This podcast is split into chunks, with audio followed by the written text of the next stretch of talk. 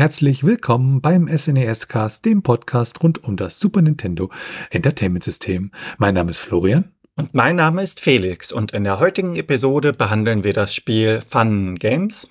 Dabei handelt es sich um eine Spielesammlung für einen Spieler auf dem SNES und entwickelt wurde das Ganze durch Leland Interactive Media und veröffentlicht wurde das Ganze dann durch Trade West. Und damit schauen wir uns dann einmal die Geschichte ein wenig näher an. Da schauen wir zuerst mal auf die Geschichte von Leland Interactive Media. Die hießen, als sie gegründet wurden, 1975 Cinematronics und wurden in El Cajon in Kalifornien gegründet. Ja, die Firma hat entsprechend Arcade-Videospiele hergestellt und später dann auch für die Vectrex-Konsole Sachen entwickelt und dann sind sie zum äh, Commodore 64 äh, weitergegangen. 1987 wurden sie dann umbenannt in die Leland Corporation. Die wurden nämlich da gekauft von Trade West 1987 im Rahmen einer feindlichen Übernahme. Und die wurden dann benannt nach einem der Gründer von Trade West. Und äh, bevor sie halt entsprechend gekauft wurden, ähm, hatten sie einige ja finanzielle schlechte Entscheidungen getroffen und äh, hatten dann halt äh, Insolvenz unter äh, Chapter 11 anmelden müssen und hatten halt versucht, äh, sich da wieder zu reorganisieren. Das hat nicht geklappt und deshalb kam es dann zu dieser feindlichen Übernahme. Trade West selbst wurde 1986 gegründet von John Rowe, Leland Cook und Byron Cook. Und die haben auch Arcade-Geschichten gemacht, bevor sie dann ja komplett auf Videospiele äh, für Heimkonsolen ja gewechselt sind. Und äh, später, nämlich 1994, wurde Trade West dann von äh, WMS Industries ähm, übernommen und in Williams Entertainment umbenannt. Und bekannt sind sie in der Zeit unter anderem für so Spiele wie Doom 64 oder auch äh, Mortal Kombat. Wenn wir uns das Spiel selbst angucken, das ist halt wieder ein, ein ja, Spiel, was auf dieser, ich nenne es mal, Mario Paint Welle dann geritten ist.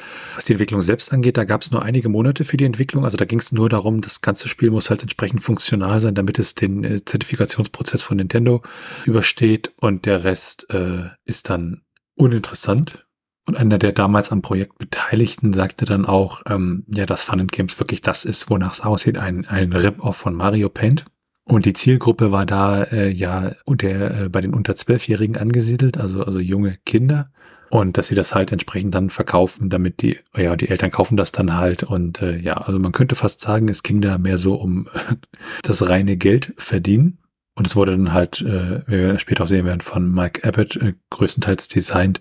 Und dann gab es halt noch ein paar Künstler dazu, die das Ganze dann äh, ja schick gemacht haben.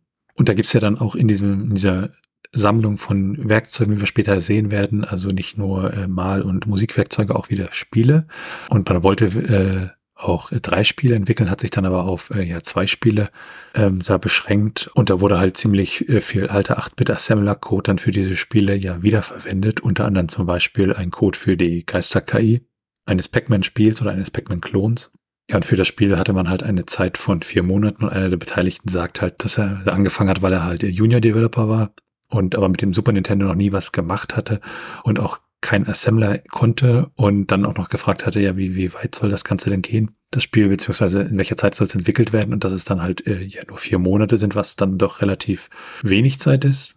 Und er dann praktisch auch ja alles an Programmierung machen musste und er dann sozusagen an der Stelle wirklich ins, ins kalte Wasser geworfen wurde. Und das ganze Projekt an sich halt relativ ja chaotisch war. Man halt keinerlei Pläne und Vorlagen hatte, sondern einfach alles irgendwie chaotisch zusammengeworfen hatte. Und äh, die Anforderung zum Beispiel bei dem Musikeditor war, dass der alles äh, machen können soll, was ähm, auch Mario Paint da konnte. Und ähm, auch die Maus, die mitgeliefert wurde, das sollte halt eine Maus sein, die weniger als fünf Dollar kostet, die dann auch entsprechend äh, von der Hardwarefirma ja ähm, beauftragt wurde.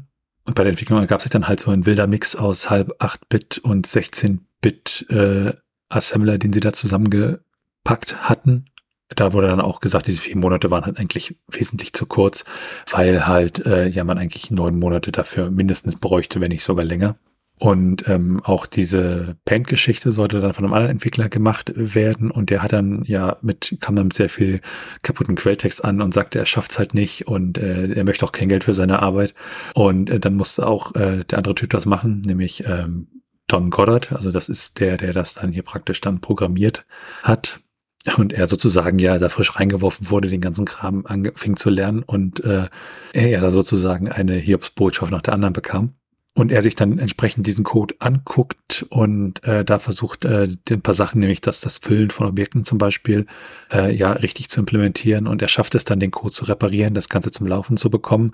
Aber natürlich werden die entsprechenden Fristen, die sie sich da gesetzt haben, immer und immer kürzer.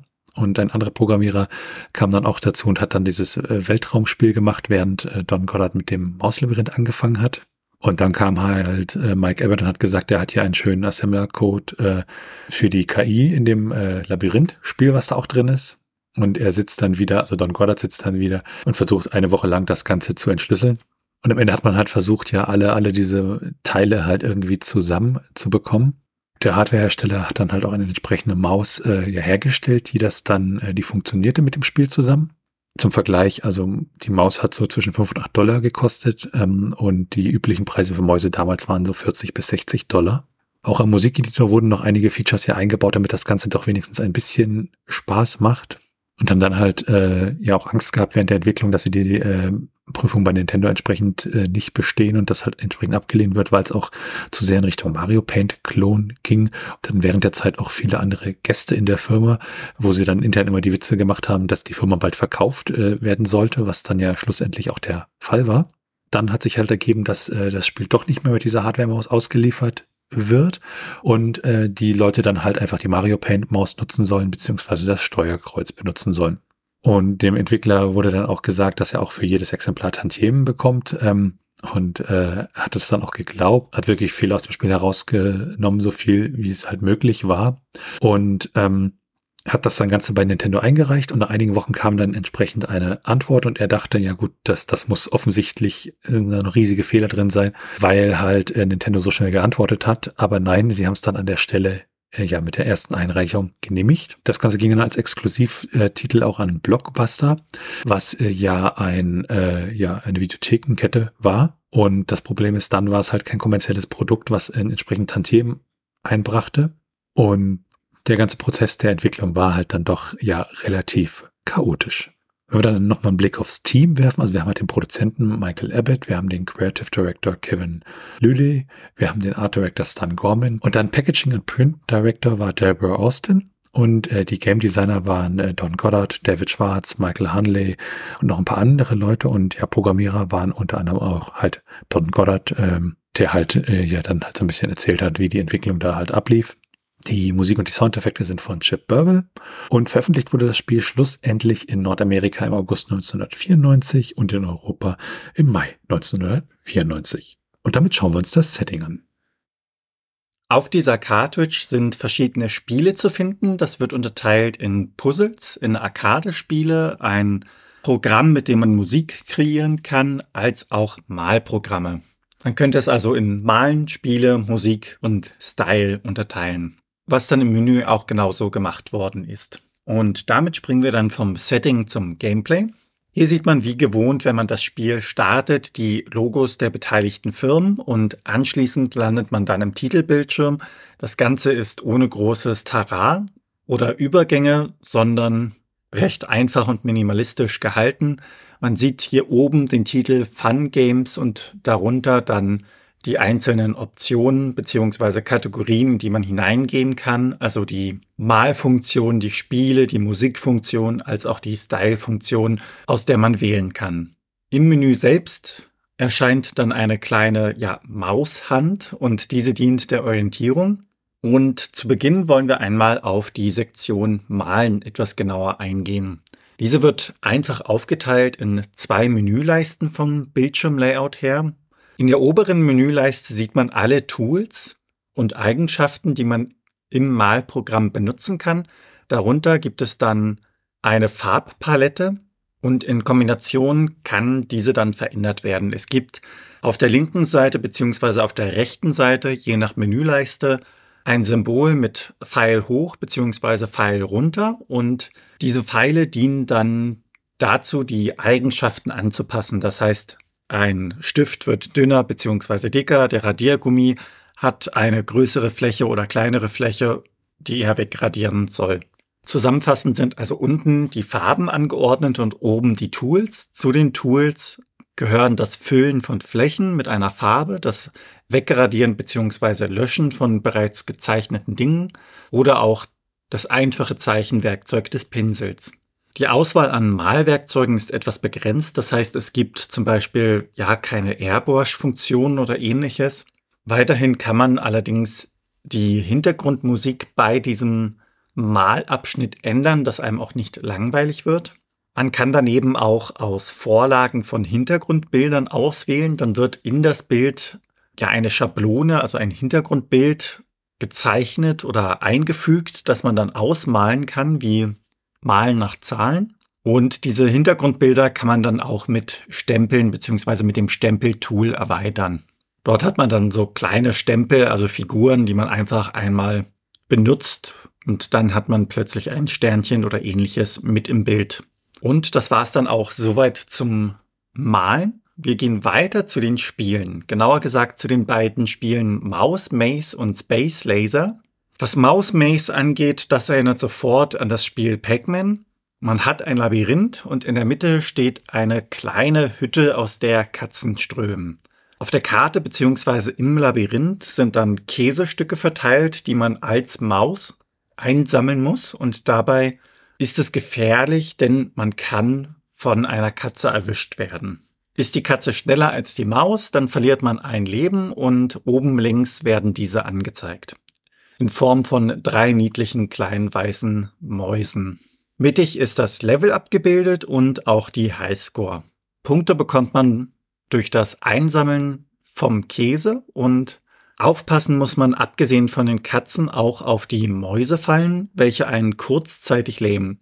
Um sich zu wehren, kann man dann Knochen einsammeln und dann wird die Maus kurzerhand zu einem Hund und mit dem Hund kann man die Katzen jagen.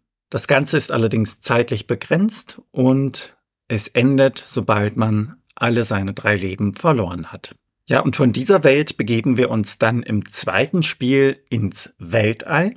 Als Spieler sitzt man hier in einem futuristischen Weltraumgleiter, also man sitzt im Cockpit und schaut nach draußen ins Weltall. Links unten sieht man dabei die Anzahl der bereits erzielten Treffer, also wie viele Gegner hat man insgesamt abgeschossen. Und mittig sieht man ja eine minimalistische Karte. Das heißt, diese Karte besteht im Grunde einfach nur aus Pfeilen, die die Richtung zum nächsten Gegner zeigen. Und ganz rechts ist die Lebensenergie zu finden. Man beginnt mit 99 Energiepunkten und sobald diese weg sind, ist das Spiel vorbei. Mit jedem Treffer vom Gegner verliert man dann Energiepunkte. Um bei den Gegnern zu bleiben, diese sehen aus wie ja, große grüne Bazillen, die im Weltall herumfliegen. Und sobald man diese erwischt hat, gibt es dann noch eine Weltraumschlange, die man gewissermaßen als Endgegner besiegen muss, um das Level zu schaffen. Hat man dies geschafft, steigt man einfach im Level auf und das gleiche geht dann von vorne los.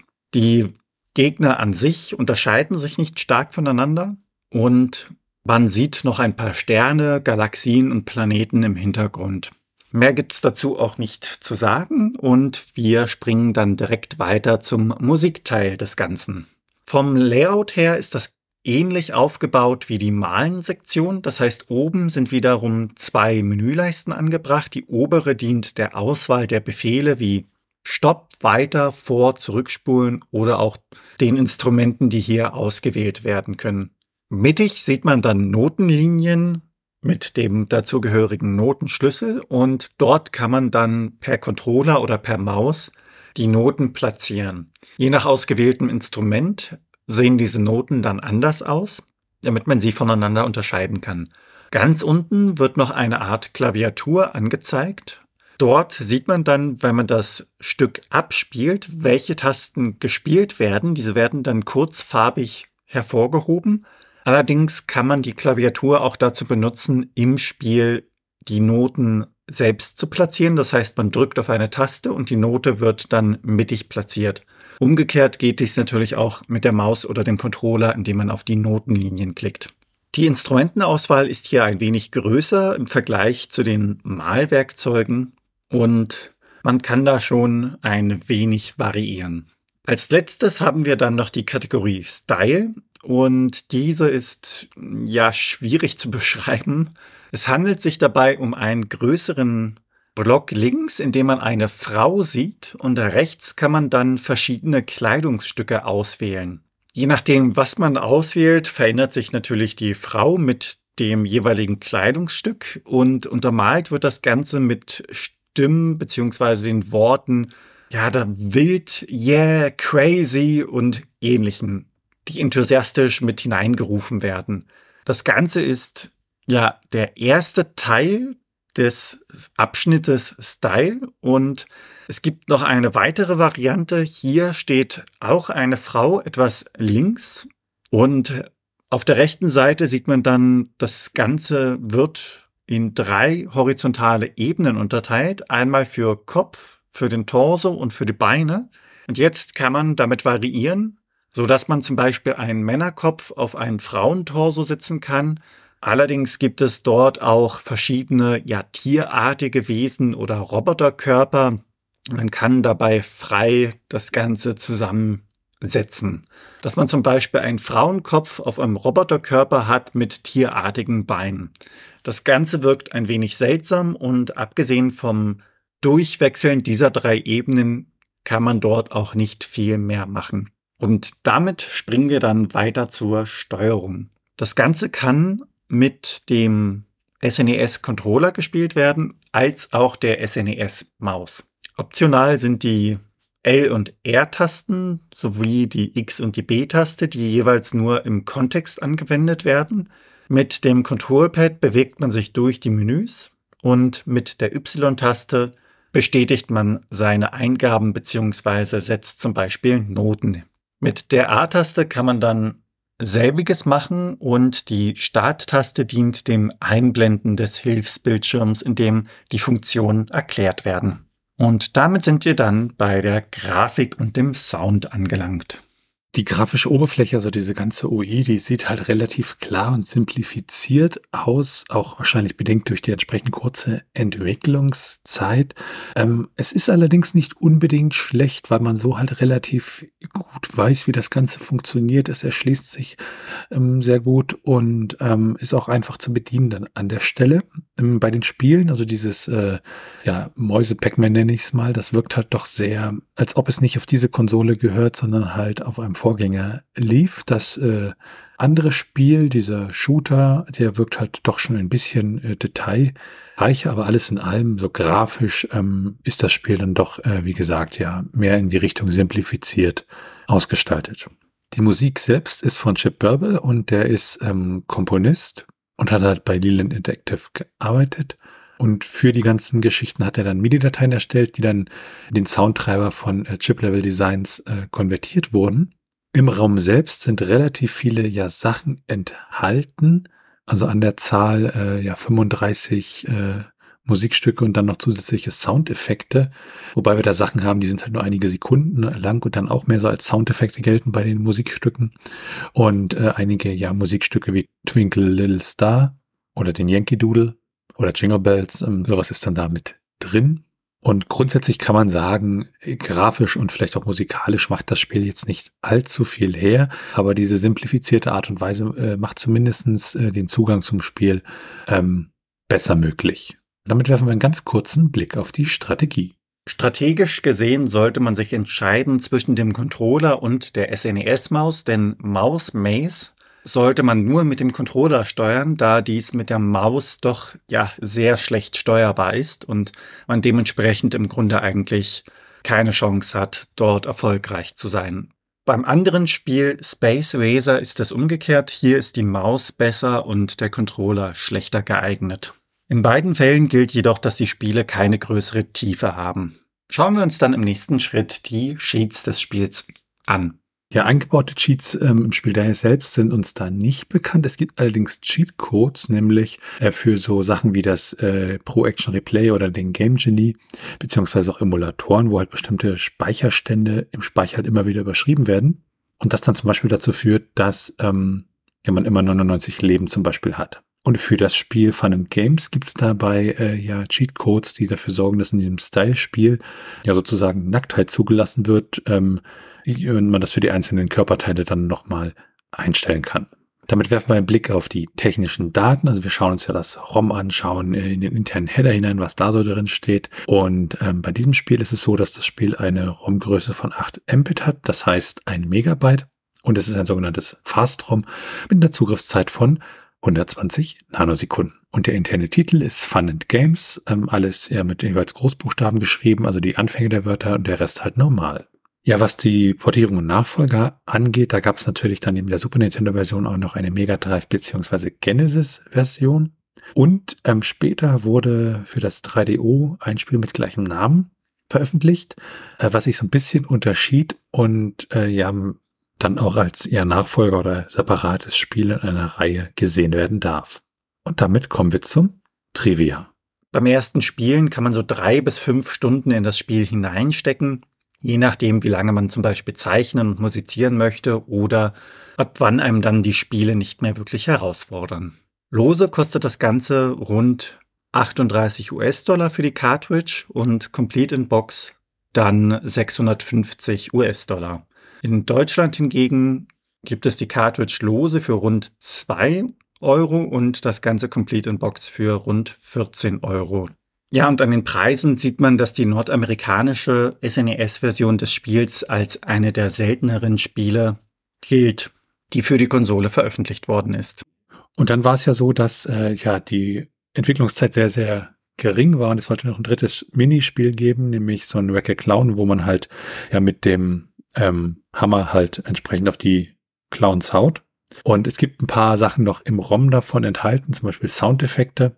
Aber ansonsten ist dieses Spiel halt ja nicht mehr in dieser Minispielsammlung gelandet. Was die ROM-Hacks angeht, das sind ja allgemein Veränderungen an der Cartridge beziehungsweise Modifikationen. Wenn man zum Beispiel ein Spiel hat, was nur in japanischer Sprache erschienen ist, dass man sich dann dort die Cartridge nimmt und eine Übersetzung anfertigt, dass man diese auch im englischsprachigen Raum zum Beispiel spielen kann, was die Cartridge allgemein dann vermutlich vielen Leuten zugänglicher macht, aufgrund der Sprachbarriere. Im Falle unseres Spiels haben wir hier leider keine ROM-Hacks gefunden, was uns dann gleich zu den Retro-Achievements bringt. Achievements kennt man ja allgemein durch Spieleplattformen wie Steam. Das sind so kleine Errungenschaften, kleine Belohnungen für den Spieler, wenn man gewisse Dinge erreicht hat. Ja, und Retro-Achievements sind dann Achievements, die man versucht auf alte Konsolen zu übertragen, die dann von verschiedenen Emulatoren unter anderem auch unterstützt werden. In diesem Fall haben wir hier leider auch keine Retro-Achievements, was allerdings nicht heißt, dass noch im späteren Verlauf welche hinzukommen können. Und damit sind wir dann bei den Speedruns angekommen.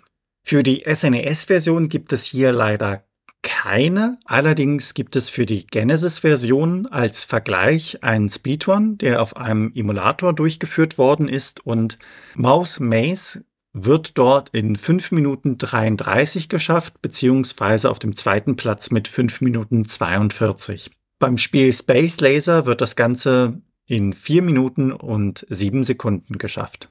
Damit schauen wir uns dann das Handbuch im weiteren Verlauf an. Das begrüßt uns mit einem einfachen Cover denn das Cover ist gewissermaßen das Titelbild, das Titelmenü.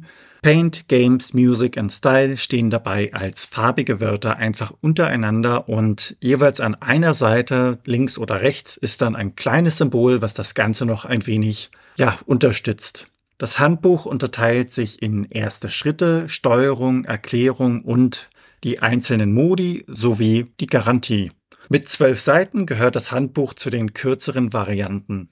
Untermalt wird es auch wiederum mit wenigen Screenshots aus dem Spiel. Schauen wir uns dann einmal die Bewertungen an. Da hat die Game Pro im Juli 1994 2,5 von 5 Punkten vergeben, also 50 Prozent, und hat gesagt, Fun and games fill the time pleasantly and non-violently, but even children will admit the fun is measured in modest amounts.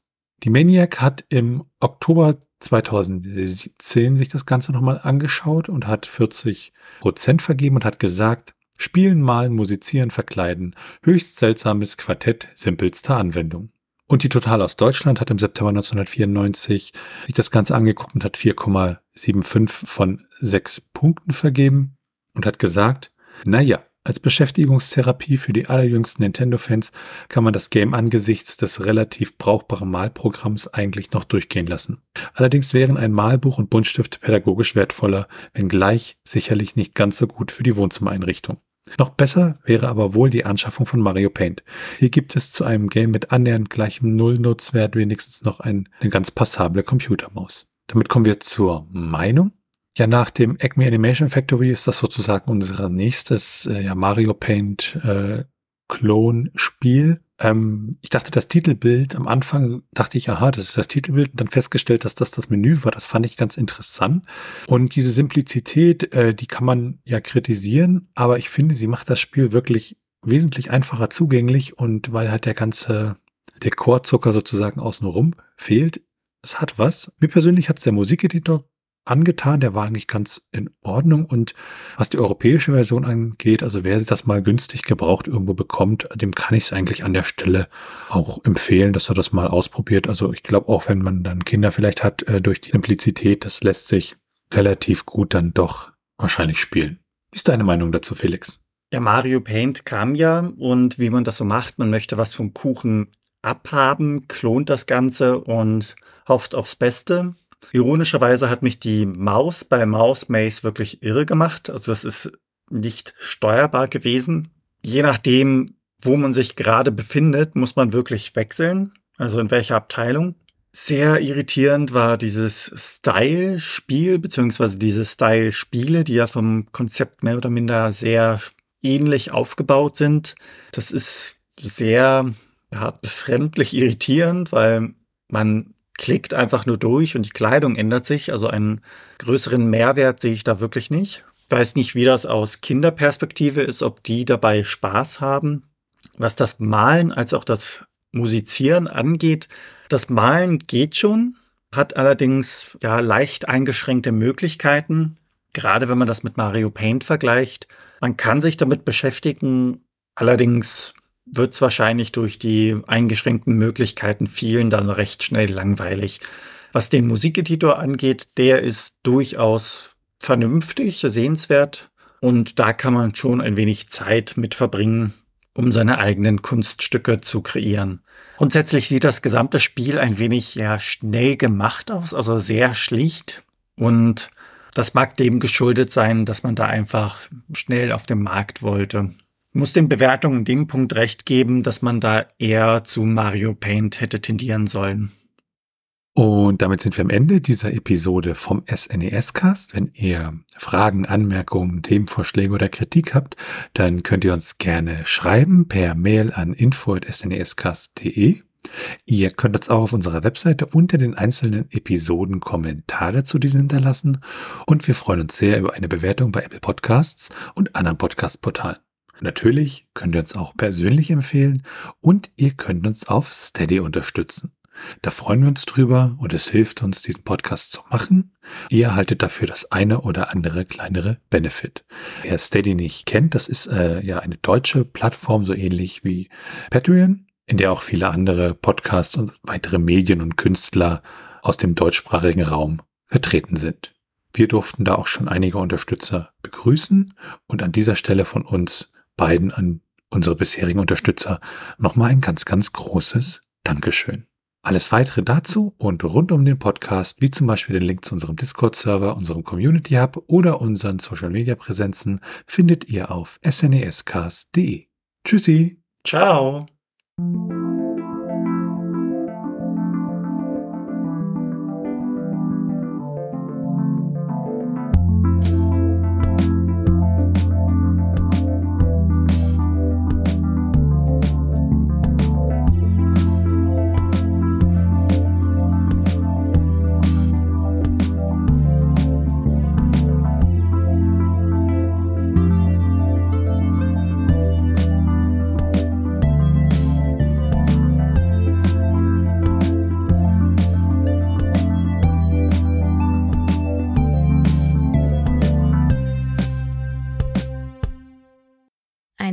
Produktion von Tone Age. T1H.net